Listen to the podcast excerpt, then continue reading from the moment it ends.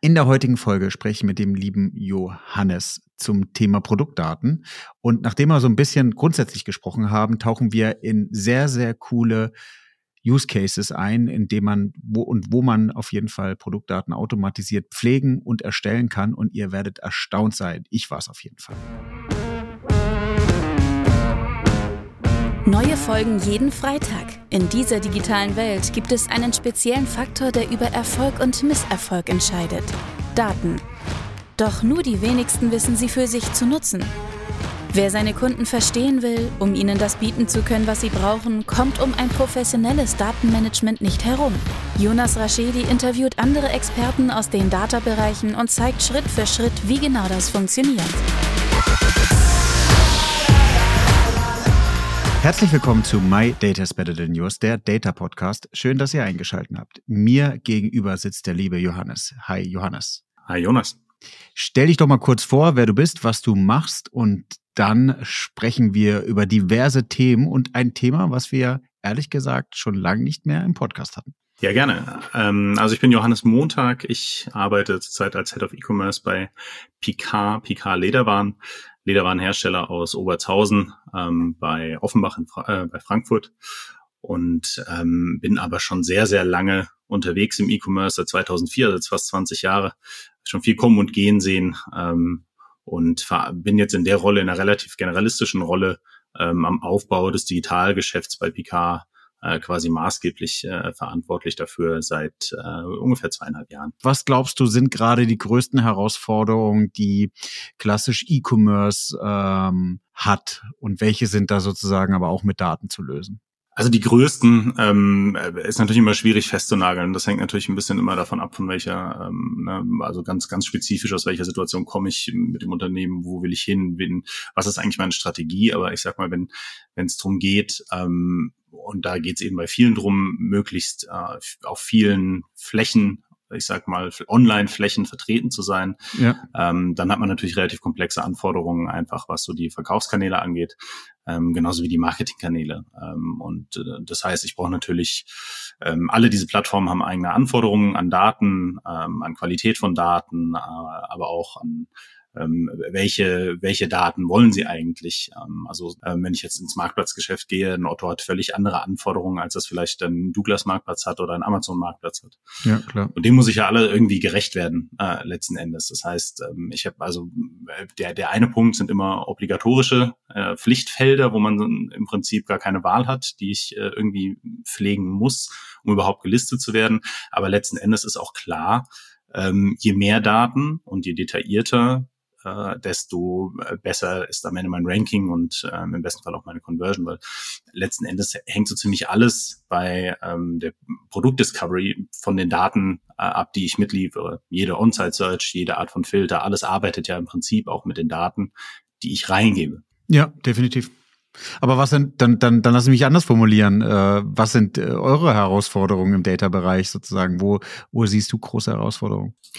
Ja, das Problem ist eben genau dieses, äh, dieses, diesen ganzen Datenwust ja. zu stemmen und auch in der Qualität zu stemmen, äh, wenn man eben einfach nicht so viele Hände hat ja. äh, und nicht so viel Budget hat. Aber vielleicht schon ein Produktsortiment. Produktdaten meinst du? Vor allem Produktdaten, genau. Also ähm, es geht im Prinzip, ich sag mal, das fängt ganz einfach an, ganz einfache Produktattribute.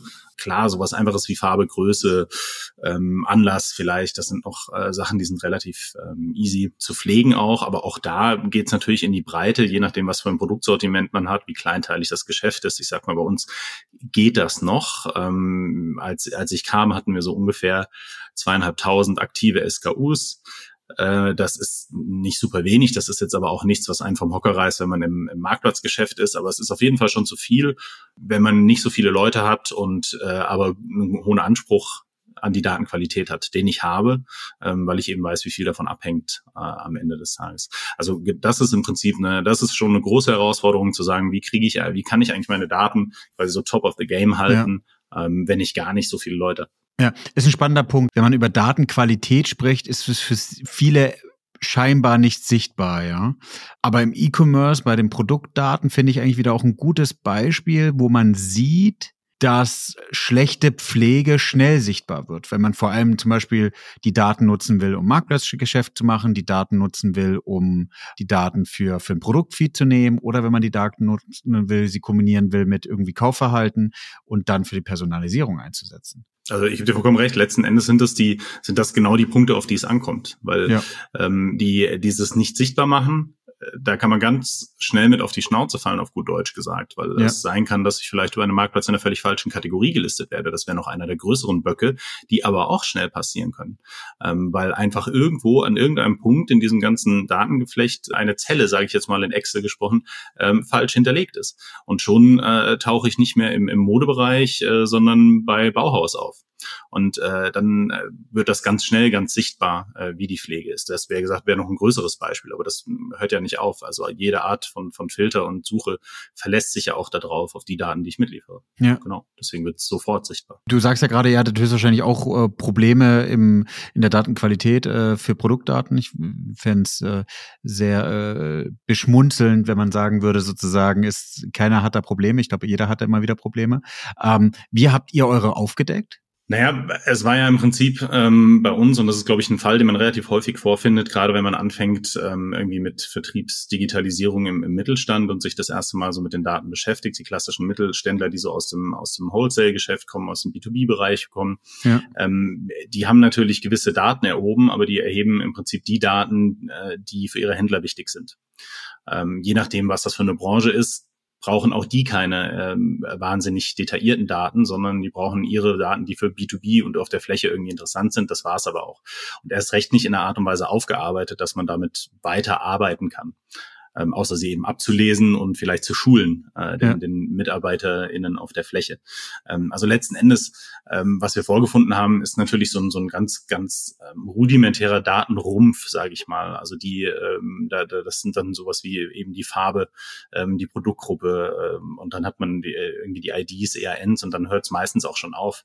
Ähm, und das war auch so ziemlich das, was wir dann äh, natürlich vorgefunden haben. Und das heißt, von da muss man dann irgendwie reinkommen und aufbauen und sagen, hm, okay, wie, wie kriege ich erstmal so einen Grundsatz äh, an Daten hin? Und das entwickelt sich über die Zeit dann, ne? weil ich fange an und habe natürlich gewisse Vorstellungen davon, ähm, welche, welche da oder auch ein Vorwissen, weil ich vorher schon mit Marktplätzen zu tun hatte, ähm, welche Daten brauche ich in der Regel. Und dann fange ich an und ich bleibe jetzt mal in dieser Excel-Metapher, wie man das am Ende pflegt, ist ja, ist ja mal egal, aber ich habe meine, meine Spaltenköpfe und habe dann vielleicht am Anfang 10, 15, 20 Stück und nachher sind es halt mehrere hundert ähm, schnell mal, wenn man auf genug äh, Marktplätzen ist.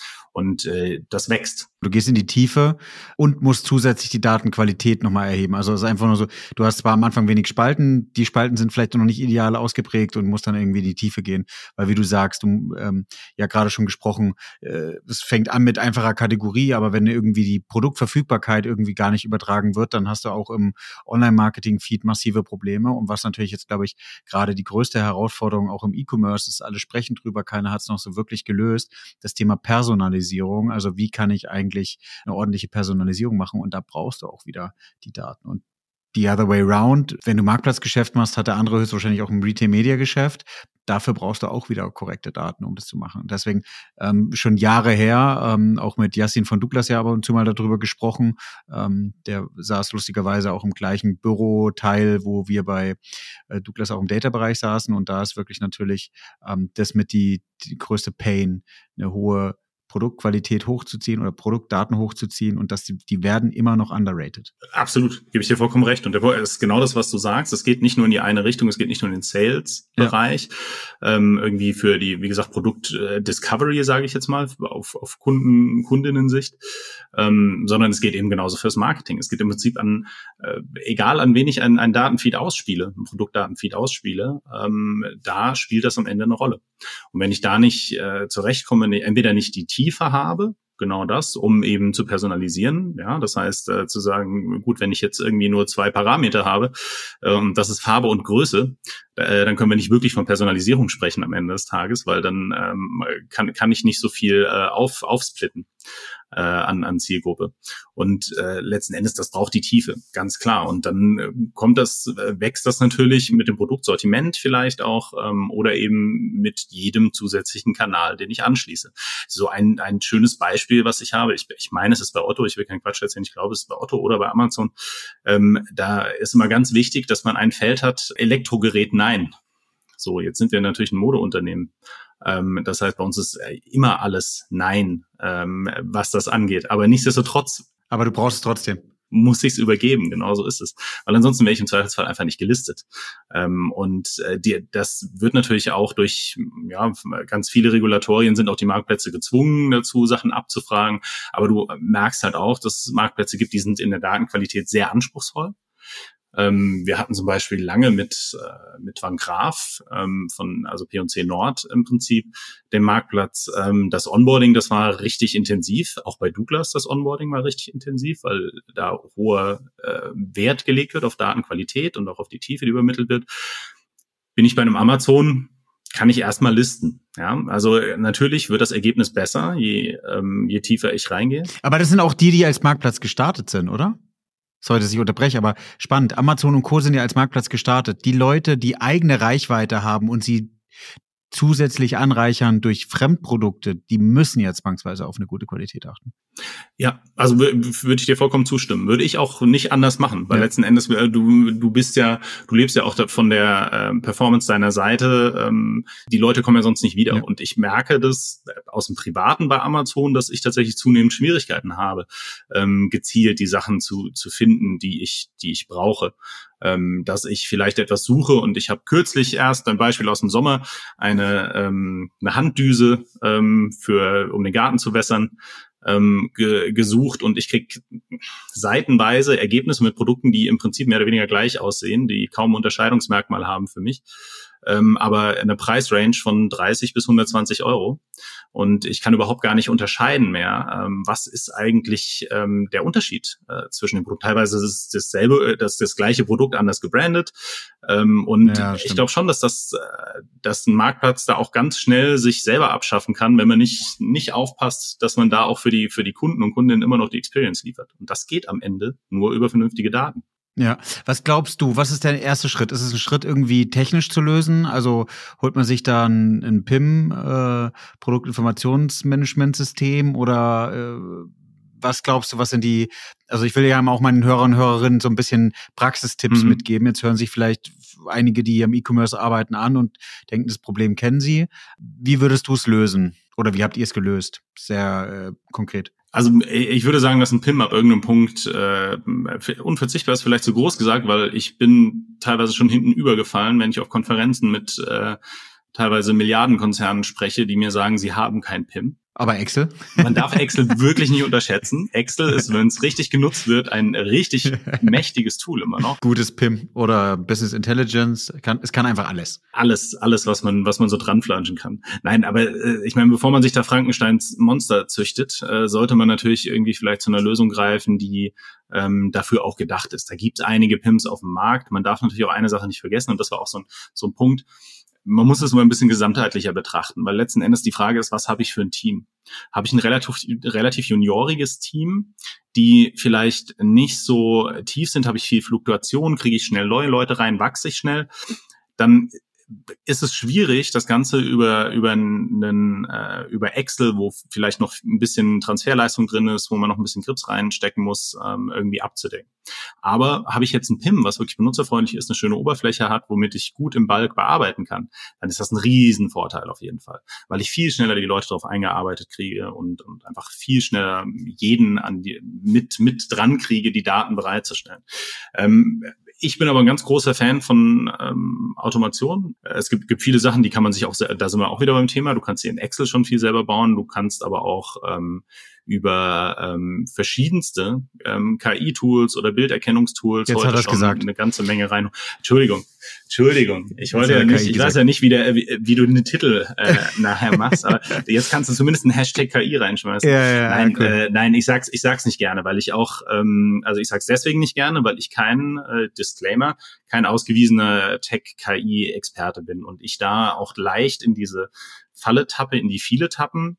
Ich, ich spreche von KI, wo es vielleicht keine ist. Und äh, deswegen versuche ich mich da immer ein bisschen zurückzuhalten ähm, und, und spreche vielleicht lieber von Algorithmen und Automatisierung und vielleicht auch intelligenten Al Algorithmen.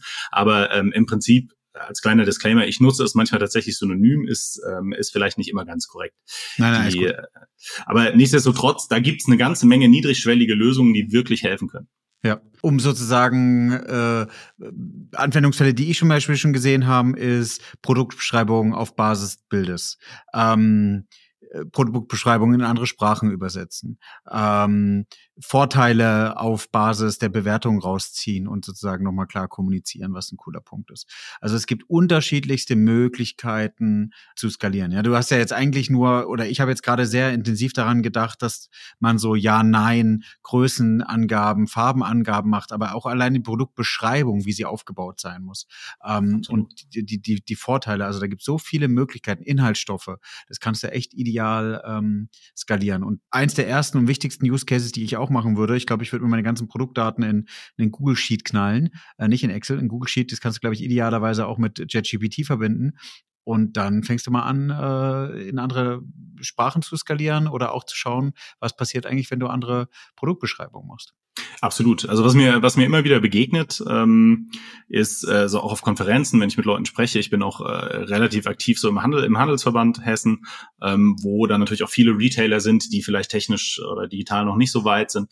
Und ähm, da viele oder im Prinzip alle haben natürlich jetzt schon mal irgendwie KI auf dem Tisch gehabt oder zumindest weiß ich nicht, hat mal der der, der Mittelstand-CEO die Nase in die Tür reingesteckt und gesagt, sag mal, KI, was machen wir eigentlich damit? Ähm, und spätestens dann äh, muss man sich ja mal damit beschäftigen. Und ich glaube, was so ein bisschen fehlt, ist ähm, die, Idee, wo kann mir das eigentlich genau helfen? ChatGPT, Prompts einzuhacken und was rauszukriegen, das hat inzwischen jeder irgendwie mal gemacht, gesehen oder zumindest mal gehört. Ähm, aber das ist ja nicht das, äh, wovon wir sprechen, wenn es um Skalierbarkeit geht. Und das ist eben genau der Punkt. Was wollen wir denn damit erreichen?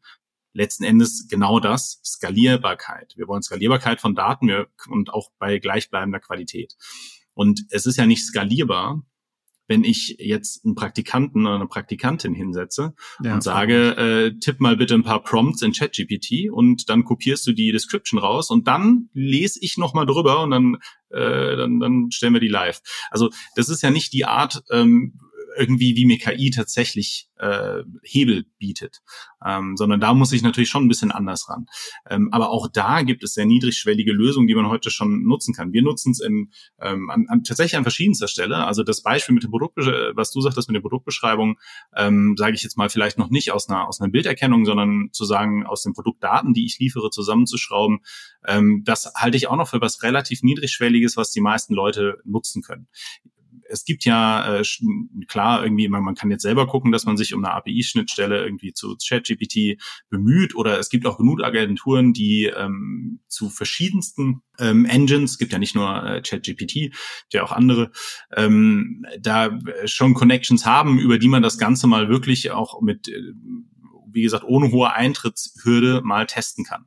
Und das funktioniert wahnsinnig gut. Also wir nutzen es jetzt äh, tatsächlich genau so, jetzt mal als praktisches Beispiel, weil du sagst, äh, klar, die Leute wollen was an die Hand haben. Ja. Punkt eins, Produktbeschreibung ist bei uns ein, äh, ein, ein Punkt. Ich sage, ich lege relativ hohen Wert in meinem Team auch auf äh, detaillierte äh, Produktdaten ähm, in die Tiefe wie auch in die Breite. Das hat natürlich den Vorteil, dass die Engine viel besser damit arbeiten kann. Ähm, ist jetzt am Anfang, ist dann am Anfang ein initialer Mehraufwand, aber das ist dann eben so. Im Prinzip haben wir so einen Zyklus am Anfang der Saison, wo wir sagen, okay, wir fangen jetzt an ähm, und geben die Produktdaten rein, äh, sobald die Kollektion übergeben ist quasi ähm, und haben dann äh, zum Beispiel ein großes Google Sheet, so wie du es eben gesagt hast. Das Ganze ähm, läuft dann eben in diese Engine rein, dann wird ein Algorithmus trainiert. Wir arbeiten mit einer Agentur zusammen, wo im Prinzip so Data Engineers sitzen und Leute, die sich damit auskennen, die das Ganze dann trainieren, so ein bisschen auf Tonalität der Marke, ähm, und wie spreche ich meine Kunden und Kundinnen eigentlich an. Ja. Ähm, das sind aber, das sind Aufwände, die Dieses in der Regel, wovon man eigentlich spricht. Ja. So ist es, aber die investierst du ja in der Regel nur einmal oder ja. ne, zumindest nicht so häufig. Ich sag mal, im, bei uns im Deutschen ist es natürlich ganz häufig, tut sich die Kunden und Kundinnen oder sieht sich sie. Ähm, oder habe ich eher eine frische, junge Ansprache oder ist es eher so ein bisschen ne, edel, ich bin im Premium-Segment unterwegs. Solche Sachen muss ich natürlich der Engine irgendwie mitgeben. Ähm, dann gibt's natürlich auch Sachen, die sich vielleicht saisonal mal ändern. Ähm, ich sage mal gerne das Beispiel, wenn wir rosa oder pinke Taschen verkaufen haben wir vielleicht in den letzten äh, sechs Monaten hätten wir vielleicht mal das Schlagwort Barbie reingebracht. Das hätten wir davor nie gemacht, wenn wir nie auf die Idee gekommen ist, aber irgendwie gerade aktuell und ne, also das wären solche Fälle, wo ich dann vielleicht in diesen Prozess nochmal eingreife, aber in der Regel, wenn ich den einmal aufgesetzt habe, dann dann läuft er. Und dann kann ich daraus meine Übersetzungen erstellen das machen wir jetzt im Moment aus so einer Mischung. Das ist nicht unbedingt alles KI, da ist viel mit Templating dabei, ähm, wo wir aber dann immer noch mal mit Muttersprachlern drüber gucken. Aber das ist auch im Prinzip ein Einmalaufwand. Ähm, und dann skaliere ich das in die Sprachen, die ich eben haben möchte und habe dann meinen Text raus. Bei uns ist es jetzt im Moment so, du kannst dir vorstellen, wenn wir jetzt ungefähr, wenn wir Texte brauchen für wir haben das äh, ein bisschen reduziert, äh, das ganze Sortiment auf 1400 SKUs plus 60 bis 100, die so im Monat nachkommen. Das Ganze machen wir dann für vier Sprachen im Moment, äh, für Englisch, Deutsch, Polnisch, Französisch und dann zwei Versionen, weil wir eine für den Online-Shop und eine für die Marktplätze haben wollen. Und dafür brauchst du dann schon mehr Leute im Produktpflegebereich, ne? Und das macht ihr jetzt mit wenig. Das machen wir mit, genau, das ist nämlich genau der ja. Punkt. Was ersetzt ja. du im Endeffekt damit? Ja. Also wer setzt sich hin, schreibt diese Texte, vier Sprachen, zwei Texte, das hört aber da nicht auf. Wenn ich jetzt sage, ich will vielleicht für meine wichtigsten Marktplätze, vielleicht für einen Douglas, einen Amazon, einen About You, wie auch immer, möchte ich unterschiedliche Texte haben. Und eigentlich habe ich mir dieses Jahr oder für zwei, 2024 noch zwei neue Länder auf die Roadmap geschrieben. Dann steigt der Aufwand nicht äh, oder nur unwesentlich äh, in, in, in dem Bereich. Ne? Das ist natürlich ein Riesenvorteil. Und jetzt, wenn du mal überlegst, wenn du da sonst dran setzen müsstest, wird ganz schwierig. Also dieser, dieser Textbereich, das ist aber noch das, womit die meisten Leute was anfangen können. Da merke ich dann, okay, das, äh, das leuchtet ein. Aber jetzt muss er äh, aus dem Nähkästchen bitte einmal kurz plaudern. Ja, ja. Du musst nicht genauen Zahlen sagen, aber ähm, mhm. lass uns mal kurz rechnen. 1400 Texte mal zwei sind ähm, 2800, mal vier sind 8000, äh, äh, sind 16, sind 32, sind äh, 11.000 200 Texte, die geschrieben werden müssen. Ist das eine Vollzeitkraft? Ist es eine Person, die irgendwie, wie lange würde eine Person dran sitzen, wenn die fähig wäre, vier Texte zu schreiben? In vier Sprachen. Ja, ja, ja. Also das wäre dann mhm. äh, eine Vollzeitstelle, würde ich jetzt mal irgendwie frech behaupten, weil was ist realistisch, wie viele Texte du am Tag machen kannst, ist echt eine gute Brain-Teaser-Aufgabe, aber ist auf jeden Fall ähm, ja. so. Wie viel zahlt ihr an die Agentur? Weniger als eine Vollzeitstelle? Werbung in eigener Sache.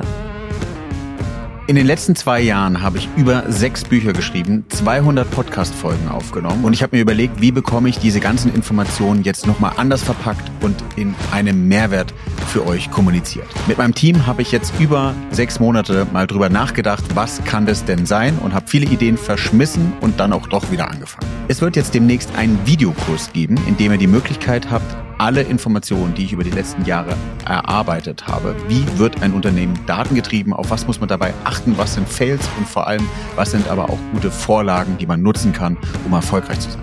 Von daher nutzt die Chance, meldet euch bei mir und ihr bekommt Zugriff zu diesem Videokurs. Ich schicke euch alle Informationen dazu. Er kostet natürlich was, aber für die Leute, die am Anfang direkt zuschlagen, habe ich auch einen großen Rabatt. Ich freue mich. Bruchteil. Ja, okay. Also, also Fraction, wirklich. Ja, ja. Und alleine das könnten jetzt mal alle Leute mitnehmen und sagen im E-Commerce, ja. okay, alleine, meldet euch gerne vielleicht beim Johannes nochmal nebenher, vielleicht könnt ihr da nochmal selber chatten, aber alleine, wie skaliere ich? Und das Allerwichtigste ist ganz kurz, kurz drauf geachtet. Texte für unterschiedliche Marktplätze separieren, Tonalität auf die Marke angepasst, bisschen Training, dann ist das zum Beispiel ein sehr, sehr cooler Punkt. Wir haben jetzt die ganze Zeit nur über Pain Points gesprochen, aber mhm. sorry, Johannes, aber das jetzt einmal klar zu kommunizieren. Ganz Damit klar. könnt ihr gut und schnell skalieren. Und es ist, wie gesagt, wirklich niedrigschwellig. Es ist äh, kein, es braucht keinen großen Aufwand. Klar, am Anfang investierst du ein bisschen mehr, aber das rechnet sich zehnfach nach hinten raus. Und es hört ja dann nicht auf. Also ich sag mal, wir haben, äh, das ist das, was ich eben meinte mit Texten, da können viele noch was anfangen, weil sie mit ChatGPT schon mal rumgespielt haben. Ähm, und äh, das vielleicht auch an der einen oder anderen Stelle genutzt haben, aber du kannst ja deutlich mehr an der Content, ähm, also ich sag mal, zu Produktdaten gehören ja nicht nur die Daten, die wir lesen, die Description und so weiter, ähm, sondern sämtlicher Content, der da dran hängt. Ähm, bei uns war so ein, ein ganz großer Painpoint, waren äh, Modelbilder, also On-Model-Shots von unseren Taschen, ja. ähm, weil letzten Endes die, ohne die, du kannst Produktbeschreibungen haben, noch und nöcher, die, Menschen haben keine Vorstellung in der Regel, ähm, wie groß sieht die Tasche an mir aus, haben auch keine Idee vom Outfit. Wenn man das, egal wie genau man es beschreibt, ich muss es sehen. So, und wir hatten, als ich kam, gab es so, für die viele Produkte gab es so äh, gezeichnete Figurinen, das war, hat fast nie gepasst von den Größen her. So, und da waren, damals hatten wir noch ein deutlich größeres Sortiment. Das heißt, wir hatten irgendwie zweieinhalbtausend ähm, SKUs, die äh, bestanden, äh, die im Prinzip Modelbilder brauchten und dazu haben wir so ungefähr 120, die jeden Monat dazu kamen. So, jetzt wäre natürlich die, ähm, klar, die eine Methode gewesen, der klassische Weg ranzugehen, am Models ran, fotografieren. Ja, und äh, dazu kam, wir haben unsere Logistik äh, ausgelagert, die Ware ist nicht bei uns im Haus. Ich müsste also jede einzelne Tasche wieder einbestellen. Ich müsste Models engagieren, ich müsste Fotografen engagieren und ich müsste anfangen, 200.000 ähm, ja, SKUs durchzuknipsen äh, mit verschiedenen Outfits, ähm, vielleicht mit verschiedenen Models, weil ich nicht immer das äh, gleiche Model habe. Krass, ja. Und da war mir relativ schnell klar, das wird nicht funktionieren. Nicht, nicht mit dem Team. Wir haben einen Fotografen, der ist, der ist absolut Bombe, aber der kann das nicht, der kann das natürlich nicht abdecken. So. Ja. Das heißt, es war klar, wir müssen, brauchen irgendwie eine Lösung, die das Ganze ähm, äh, digital äh, auf die Kette kriegt. Und ich habe dann äh, auf einer Konferenz, ist, ich glaube in London, ähm, einen, einen Toolanbieter getroffen, äh, der dafür eine Lösung hatte, ähm, mit der wir dann angefangen haben, eben zu arbeiten. Und das funktionierte im Prinzip einfach aus den Produktbildern heraus. Ne? Also das wäre natürlich auch eine Methode gewesen, wie du das Ganze manuell hättest lösen können. Das heißt, du gehst ja. in Photoshop rein, nimmst dir einen Produktfreisteller und legst das irgendwie an. Ja, okay, aber sie können kein gekünstelt aussehen und ist maximal manueller Aufwand. Es ist maximaler manueller Aufwand. Das ist wen vielleicht weniger Aufwand, als die Models einzubestellen, zu knipsen, granted. Ja. Ähm, aber das ist ja auch so eine Sache, die muss man sich immer vergegenwärtigen. Jetzt mal abgesehen von wirklich der vollgenerativen KI, die äh, bei den Bildern, ähm, es ist ja nicht so, als würden die, äh, als hätte man das nicht vorher auch lösen können, aber es wäre halt viel aufwendiger gewesen. Das heißt, auch Bildmanipulation kann, konnte ich natürlich schon vorher machen, aber die Art und ne, die Skalierbarkeit ist ja das, was im Endeffekt verloren geht.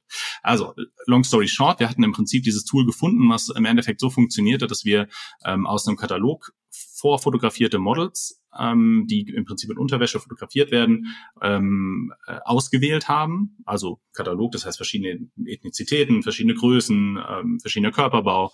Du gibst ein paar Produktdaten mit rein, sowas wie Größe natürlich als Referenz. Lädst ein Produktfreisteller im Prinzip hoch, stellst ihnen das zur Verfügung, wie auch immer, CSV über ein Tool, ähm, wie man das möchte. Und der Algorithmus legt es dann an an ein Model, sucht ein passendes Outfit dazu aus.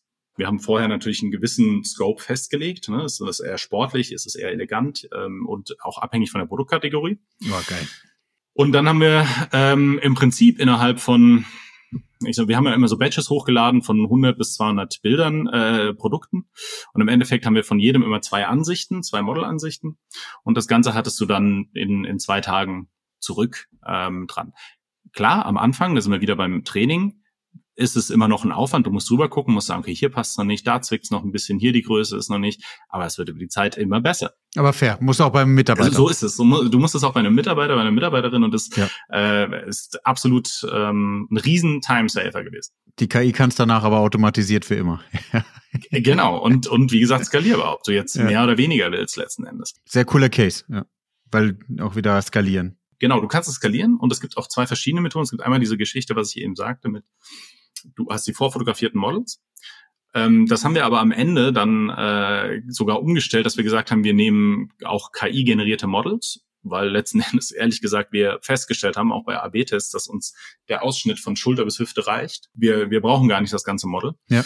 Ähm, und damit konnten wir uns sogar noch die Lizenzgebühren für die Models sparen ähm, weil kein Gesicht mehr abgebildet ist. Ja. Weil auch gerade so KI erstellte Gesichter ist immer noch so ein bisschen, äh, ist immer noch ein bisschen ja. schwierig. Letzten Endes, das war so ein zweiter Use Case, wo wir gesagt haben, okay, perfekt. Also das ist ja, äh, ist ja absoluter Wahnsinn. Und davon haben tatsächlich die wenigsten, merke ich, so gehört, äh, dass es da automatisierte Lösungen gibt, ähm, die ich einfach als ja, Software as a Service im Prinzip buchen kann und mit ein bisschen Input von meiner Seite, also ne, von Teamseite, ähm, dann aber relativ schnell auf die Beine gestellt bekomme. Mega. Hast du noch so weitere Use Cases? Weil ich glaube, das ist doch total spannend. Ja, also was tatsächlich so ein Use Case ist, an dem wir gerade arbeiten, ist das, was du am Anfang erwähnt hast. Das heißt, die, ähm, die Bilderkennung. Sprich, dass ich diese, das, was ich sage, diese initiale Datenpflege, dass ich sage, okay, ich mache erstmal 400 Spalten Datenpunkte Produktinformation. Hm. Und aber dann hast du den kompletten Prozess abgebildet. Sorry, dass ich unterbreche, aber das ist ja geil. Dann hast du nur noch den Freisteller, brauchst gar nicht mehr pflegen, ist automatisch alles drin. Danach kommen die Texte, danach kommen die Bilder, ab die Post. Genau so ist es. Okay, geil. Das ist genau die, so diese Vision, die ich habe, an der ich im Prinzip arbeite und stricke bei Picard, ist eben ähm, genau das zu sagen. Also die Idee ist, ich habe an meinem, an meinem Produktionsstandort wir haben jetzt Werke in Bangladesch, in der Ukraine und ähm, eben hier in Deutschland. Wenn wir jetzt in, ähm, äh, in Bangladesch ein, ein Produkt haben, äh, dass wir einfach dort direkt eine, eine, eine Fotobooth hinstellen, so ein 360-Grad-Freisteller, Fotobooth. Wir nehmen einen Artikel, ähm, ein Muster vom Band, das wird da fotografiert. Ich kriege die Freisteller von der Factory geliefert. Das Ganze läuft über eine Bilderkennung. Die Bilderkennung setzt mir meine Tags, meine Produktdaten. Daraus generiere ich die Beschreibung. Dann kann ich das schon digital an das Model anlegen, weil ich habe die Größe, ich habe das Model äh, generativ erstellt. Sehr geil. Wenn ich jetzt noch herkomme und kriege meine Moodshots komplett generativ abgebildet, womit wir ehrlich gesagt noch sehr strugglen, ja, weil das äh, leider auch immer so ein bisschen das Produkt verzieht, wenn ich damit arbeite oder mein, mein Kollege, der Foto angesprochene Fotograf damit arbeitet. Ähm, aber das habe ich auch von anderen gehört, dass viele Leute damit noch Probleme haben. Aber da sind wir nicht mehr weit entfernt. Dann ist im Prinzip, bevor das Produkt auf dem, auf dem ähm, Schiff ist, bin ich contentseitig abgedeckt. Ich habe alles. Ja, geil. Du wartest eigentlich nur noch, dass Produkte da sind, du kannst schon die Kampagnen planen, du kannst alles vorbereiten. Johannes, nochmal ein spannender Case ist ja jetzt sozusagen, äh, wir arbeiten ja im da Data-Bereich oder mich interessiert es ja immer. Und jetzt ist so die Frage, warum machen wir das eigentlich? Du musst keine Zahlen sagen oder vielleicht schon so ein bisschen relative Zahlen. Seht ihr einen Uplift, wenn die Daten so sauber gepflegt sind in der Conversion Rate? Ja, absolut, ja. Also ähm, die, es kommt natürlich so ein bisschen drauf an. Es ist für mich jetzt ein bisschen schwierig, das runterzubrechen auf einen einzelnen Use Case, weil wie gesagt, wenn du anfängst, ja. so ein bisschen vom Scratch zu arbeiten, dann hast du ja. viele Parallelprozesse, wo es manchmal nicht mehr so ganz auseinanderzuhalten ist, welcher Uplift woher kommt. Aber wir hatten von dieser Model-Geschichte ähm, ich habe die, ich habe die Zahlen nicht im Kopf. Ich müsste jetzt, ich hatte mal äh, einen, einen Vortrag darüber gehalten. Ich müsste mal in die, in die Präsentation gucken, dann könnte ich es dir sagen. Aber eine ganz klar, die Returnquote ist runtergegangen. Uh, spannend, ja. Wir hatten höhere Conversion. Wir hatten sogar, wir hatten sogar einen AOV-Uplift ähm, weil offensichtlich die Leute äh, dann ihre Entscheidungen viel besser treffen konnten und auch bereit waren, in den höheren Magenkorb zu gehen. Ähm, das waren ganz klar äh, Sachen, die wir sehen konnten. Ähm, jetzt muss ich natürlich dazu sagen, das war der Uplift, den wir hatten von äh, keinem oder schlechten Modelbild zu Modelbild. Das ist ein Uplift, den wirst du immer sehen. Aber wie, komm, wie kommst du an das Modelbild?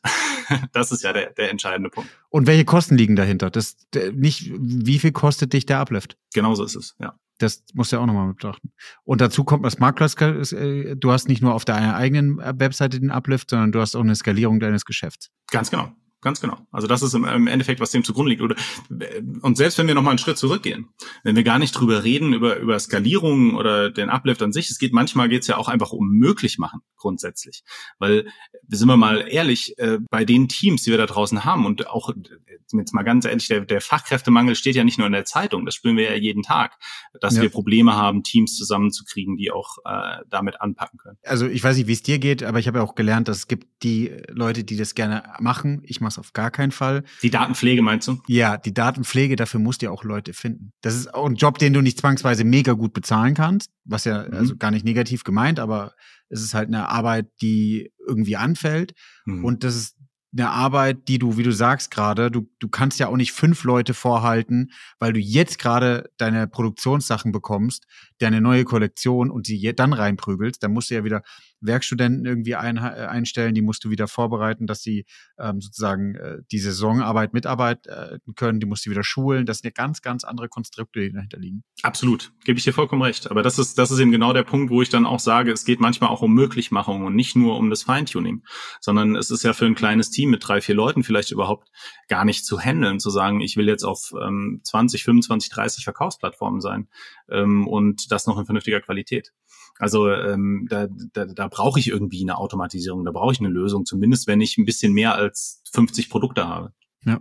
Hast du weitere Use Cases? Wo gehst, was glaubst du, wo geht die Reise hin? Ich, mein Gefühl ist, worüber wir noch gar nicht gesprochen haben, ist diese ganze Content-Anstellung an sich. Ne? Also du baust natürlich um die Produkte auch irgendwie Content-Welten. Wenn man bei euch von ähm, Geldbeuteln spricht, irgendwie auch SEO-Texte zum Content, da kannst du ja auch wieder, du kannst das Produkt an sich beschreiben, du kannst die Produktbeschreibung ja auch wieder teilweise mit in SEO-Text übernehmen.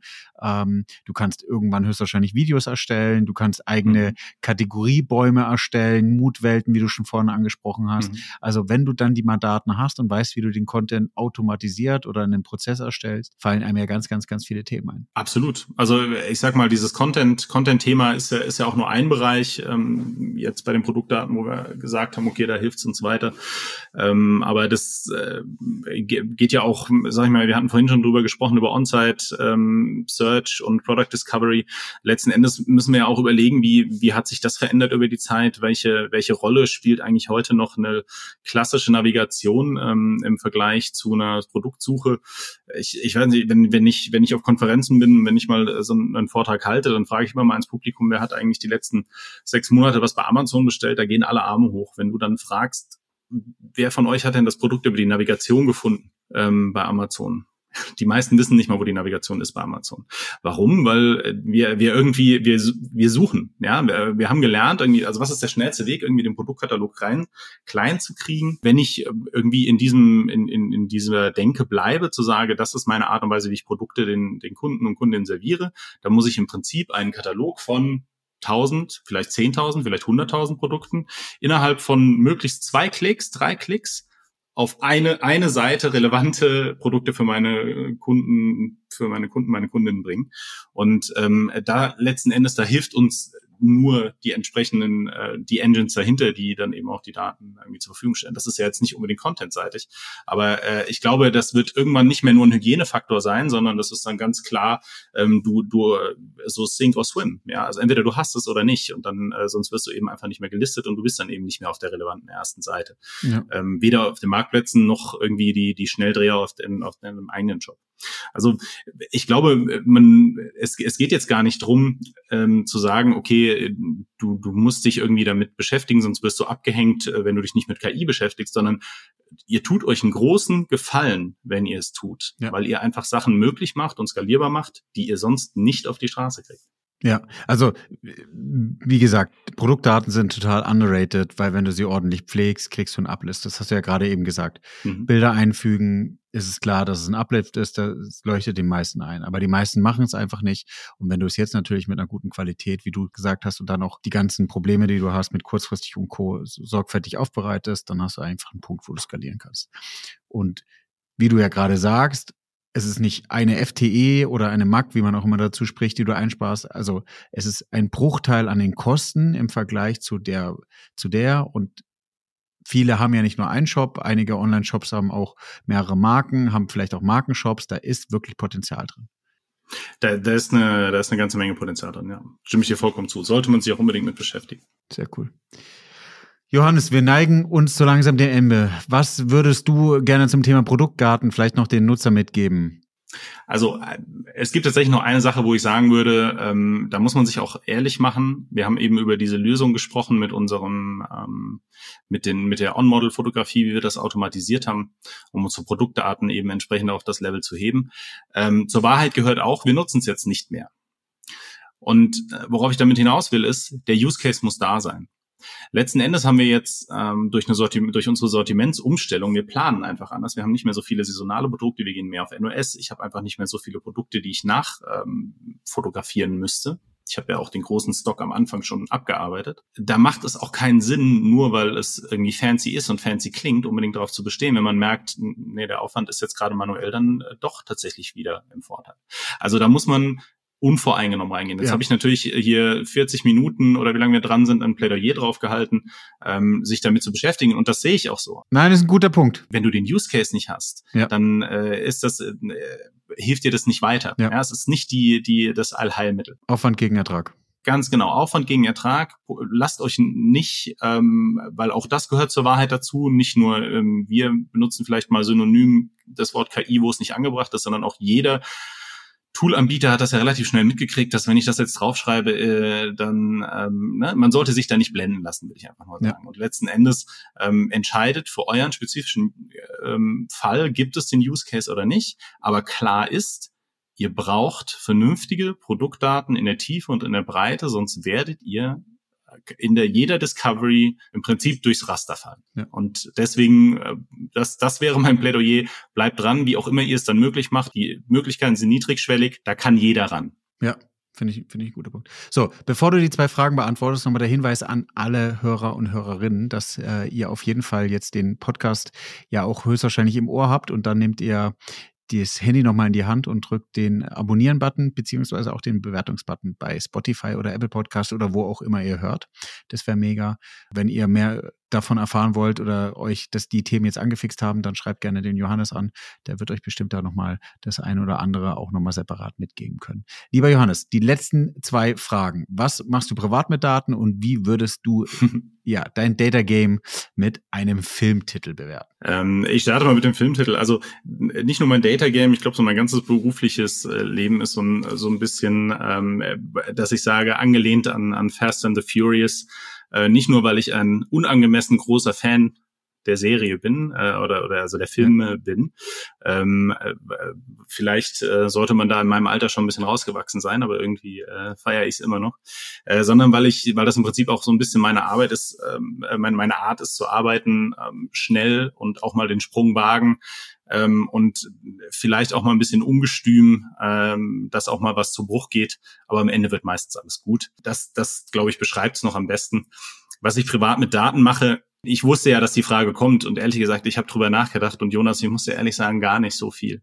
Ich, ich glaube, es ist vielleicht auch so ein bisschen das Gegengewicht zu dem, zu, zu dem Beruf, in dem wir ja unterwegs sind, ähm, wo man den ganzen Tag mit Daten konfrontiert ist, so dass ich es wirklich mal äh, auch mal ohne Daten angehen lasse. Also ich, äh, ich, ich koche zum Beispiel nie nach Rezept oder wiege auch nichts ab. Ich bin da immer sehr, sehr frei. Äh, ich glaube, das Einzige, wenn wir jetzt sagen, Daten sind Struktur und Daten schaffen Struktur am ehesten beim äh, Musikmachen äh, und, und, und äh, Takten und äh, Schlagzeug und Gitarre spielen. Aber ganz ehrlich, eigentlich nicht besonders viel. Auch das darf man mal offen aussprechen. Cool. Vielen, vielen Dank, lieber Johannes. Ja, vielen Dank, Jonas. War schön.